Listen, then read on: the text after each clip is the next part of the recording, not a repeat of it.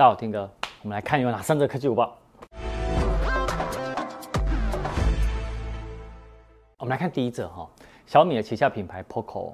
前一阵子哦才开卖了 POCO M3 哦，开卖两分钟就破千台，而且呢十天内呢就进了台行台湾的那个手机销热销排行榜，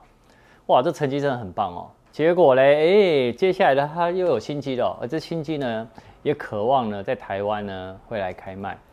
那他在昨天哦正式发表了 POCO 的 F3 啊，搭载了高通的八七零 G 的支援五 G 版的手机，还有另外一款呢是 POCO 的 X3 Pro，然后是高用高通的 S 八六零，但是呢它这支是四 G 的旗舰机。那这两支呢，我觉得比较有可能会登台的呢，应该是五 G 手机。为什么我这样讲？因为呃，你也大家知道，上周呢，那个三星的中阶 A 系列手机嘛，它也只有五 G 手机进台湾，另外四 G 的都没有。好，那所以呢，我现在呢，先分享这次 POCO F3 呢，它的五 G 手机这个规格啊，六点六七寸的大小，挖孔的设计，二十比九，然后支那个比例是二十比九，然后支援呢一百二十赫兹的荧幕更新率，好，然后有 HDR 十 Plus。那它这是它的显色技术，好，另外它有双扬声器，双卡双待，然后四千五百二十毫安时的电力，三十三瓦的快充，好，那侧边呢是指纹辨识，好，然后另外呢相机呢是四千八百万画素的主镜头，加上八百万画素的超广角镜头，但是它的角度呢是一百一十九度，好，还有五百万画素的长焦近拍镜。好，那另外前镜头啊，大家比较在意的自拍的部分呢，是两千万画素，然后是六 GB 的 RAM 加一百二十八 G 的储存空间，啊，目前的定价只有欧元哈，欧元定价是三百四十九块，折合台币大概一万一千九百九十八，所以我觉得在台湾到时候如果真的进来的话，我觉得大概卖在一万三以内，有可能是一二九九九，我猜的，好，有可能。那另外呢，X3 Pro 呢，它是四 G 的旗舰机啊，那它这支的定价呢？用欧元折合台币的大概是八千五百六十块，只是说我觉得这支手机台湾有可能不会上啊，所以那个没，我资讯栏会放这则新闻的链接，你们可以自己看。我们来看第二则，第二则呢跟安卓手机有关。你昨天有发现吗？昨天呢，我附近有很多的安卓用户，大家都在哀嚎，哀嚎什么？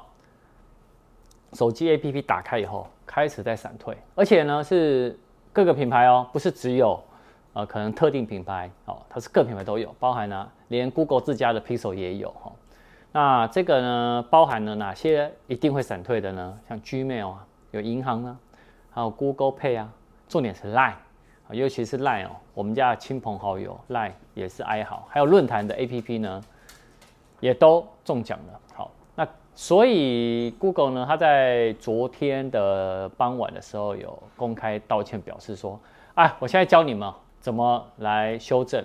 那目前呢，先透过手动的方法，你只要开启手机的 Google Play Store 商店以后，搜寻并且更新 Enjoy System 的 Web View 这个 APP 和 Chrome 浏览器的 APP。那上述这两款 APP 哈，皆需要升级到最新的版本。”即可以手动改善，好，所以如果你现在还在闪退的话，赶快用我这个方法手动更新一下，好吗？来看第三者，第三者哈，外媒表示啊，那个韩国的市调机构哦，他们的报告指出哦，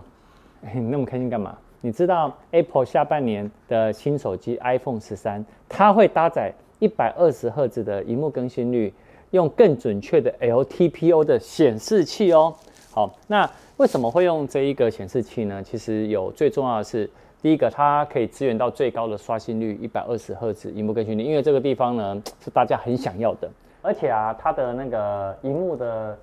功那个功耗啊，可以呢表现可以更低一点，就低功耗。哦，这样其实是 OK 的哈，因为呢。LTPO 哦，其实这个显示器哦，它比目前的那个 OLED 的荧幕，它的功耗较实，来的更少。那苹果呢，目前是 Apple Watch 有使用。好，那你也知道 Apple Watch 用了以后，如果它这一次把它用在它接下来的 iPhone 十三，哎，其实是算不错的哦。好，那以上就是我们今天这三者的科技午报。大家期待吗？期待新的 iPhone 十三吗？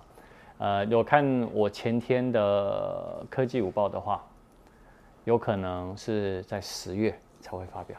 但我现在比较期待近期一点的，就是四月份的苹果春季发表会，希望他的邀请函呢，可以在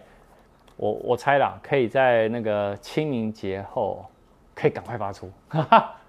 那我们就晚上影片见了，拜拜。